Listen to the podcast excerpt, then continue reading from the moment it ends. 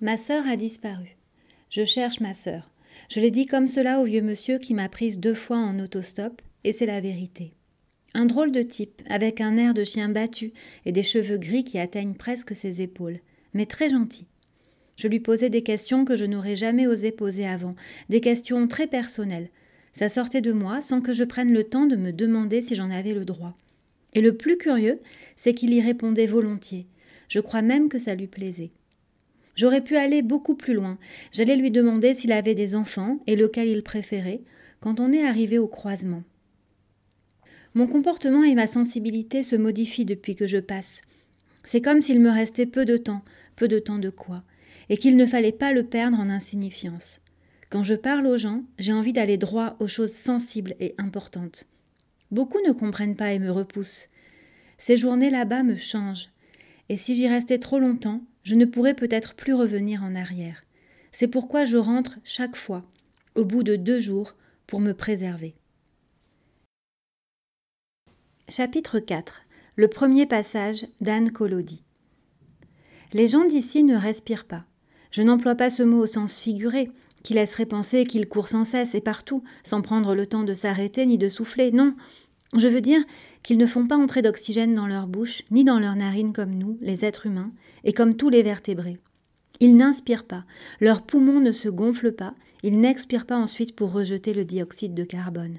Leur poitrine est plate, presque creuse, ils ne respirent pas. C'est la chose la plus importante à savoir.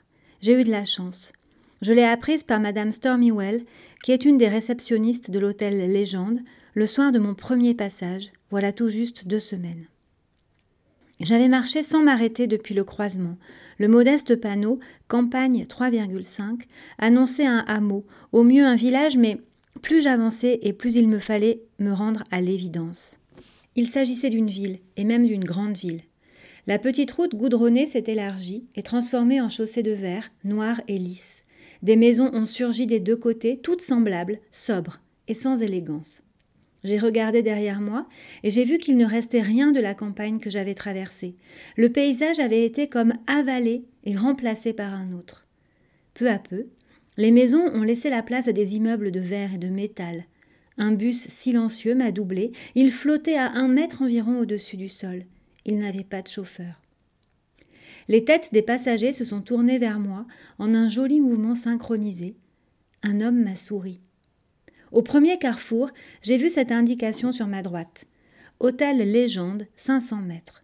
La nuit tombée, je m'y suis dirigée. Sans Madame Stormywell, je me serais trahi à peine arrivée. Elle m'a démasqué dès qu'elle m'a vu traverser le hall, mon sac de voyage à la main, et m'avancer vers elle. Ses yeux ont glissé une fraction de seconde sur ma bouche et sur ma poitrine.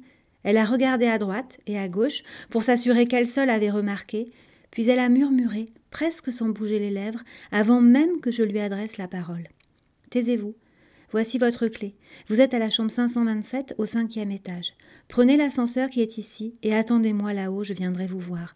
Ne parlez à personne. Ne vous montrez pas. Pourquoi est-ce que je ne dois pas? Taisez-vous. Prenez l'ascenseur. Elle est la première personne de là-bas que j'ai entendu parler.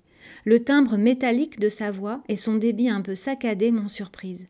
Elle m'a rappelé, en femme, mon oncle Jean de Roanne, qui a été opéré du larynx. Elle s'est détournée de moi, j'ai obéi et je suis montée.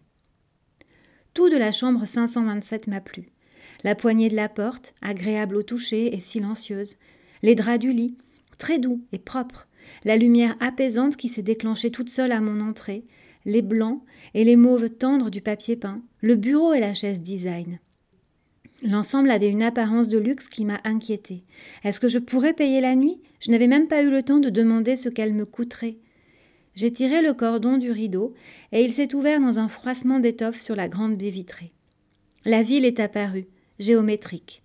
Des immeubles de huit ou dix étages à perte de vue, la plupart éclairés. Une seule tour, au loin, qui montait haut dans le ciel nocturne. Des voitures ovales et des bus qui flottaient au-dessus des avenues et des échangeurs, sans jamais s'arrêter. J'ai bu un verre d'eau de la bouteille en verre qui était sur la table basse. Cette eau ne ressemblait pas à l'eau de chez nous, elle m'a paru plus légère, plus rapide. Je ne sais pas si on peut dire ça d'une eau, mais je ne trouve rien d'autre. J'ai ôté mes chaussures, je me suis assise sur le lit, j'ai écouté un peu de musique sur mon iPod, puis je m'en suis lassée et j'ai attendu en silence l'arrivée de Madame Stormywell. Elle n'est venue qu'au bout d'une heure, sans doute à la fin de son service. J'avais faim. Je pensais à Gabrielle. Est-ce qu'elle était descendue dans cet hôtel, elle aussi, le jour de son passage avec Jens? Est-ce qu'elle s'était défendue, révoltée, ou bien est-ce qu'elle était déjà ensorcelée au point d'accepter tout ce qui venait de lui? En tout cas, après plus d'un an de vide absolu et d'absence de tout indice, voilà que je venais de briser le mur. Je n'avais pas encore retrouvé la trace de ma sœur, bien sûr, mais j'étais de ce côté du monde où cela devenait possible. Madame Stormywell a frappé à ma porte. Quand je lui ai ouvert, elle s'est coulée à l'intérieur comme quelqu'un qui ne veut pas être vu. Nous sommes restés debout dans le couloir, à l'entrée de la salle de bain. C'était une personne plus petite que moi, portant les cheveux courts, massive dans son uniforme sombre, les yeux légèrement exorbités, mais il y avait de la bienveillance dans son regard. Vous venez de là-bas, mademoiselle, de l'autre côté. Oui. Si vous voulez éviter les ennuis, il ne faut pas montrer que vous respirez. Pardon? Votre poitrine qui se soulève, votre bouche qui s'entr'ouvre, le bruit que vous faites. Je ne comprends pas. Elle a levé les yeux au ciel. Je ne sais pas pourquoi vous êtes ici et je ne veux pas le savoir. Je n'aurais pas dû vous accepter à l'hôtel, je me suis mise en faute. Mais vous ne ferez pas long feu si vous continuez comme ça, vous serez prise. Prise Par qui? Elle a secoué la tête. Vous savez à quoi vous me faites penser? Pour vous aider à comprendre, je vais utiliser une image de chez vous, de votre monde. Vous me faites penser à un poussin qui serait entré dans la cage des serpents et qui se demanderait où est le problème. Pour faire le poussin, elle a pris une petite voix qui m'a autant amusée qu'effrayée. Venez, lui ai-je dit. Venez vous asseoir et expliquez-moi, madame. J'ai déchiffré son nom sur le badge accroché à son uniforme. Madame Stormywell. Non, je n'ai pas le temps ni le droit. Je voulais seulement vous faire quelques recommandations pour retarder un peu votre capture. D'abord, évitez autant que possible de parler. Votre timbre de voix vous trahit. Évitez aussi de demander ce que vous devez. Ici, Rien ne coûte rien. Nous n'avons pas de... Comment appelez-vous ça déjà? D'argent? Oui, d'argent. Et surtout, écoutez bien ceci. Respirez, puisque vous ne pouvez pas faire autrement, mais ne le montrez pas.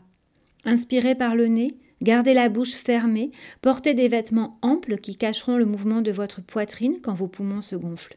N'éternuez pas, ne vous mouchez pas, ne toussez pas, ne riez pas, ne vous essoufflez jamais, ne courez pas. Évitez de vous approcher des gens. De là où je suis, je sens que vous respirez, et je me trouve à plus d'un mètre de vous. J'en suis restée éberluée. Mais vous respirez bien, vous? Non, je ne respire pas. Personne ici. Et comme pour en faire la démonstration, elle s'est tue et figée. Je l'ai mieux observée, et l'immobilité parfaite de tout le haut de son corps m'est apparue. C'était à la fois glaçant et beau. Aucune palpitation des narines, aucun frémissement d'aucune sorte. Son buste évoquait celui d'une statue de pierre. Voilà, a-t-elle conclu, je vous laisse, soyez prudente, vous ne rencontrerez pas beaucoup de personnes comme moi. Attendez, pourquoi faites-vous ça? Je ne sais pas.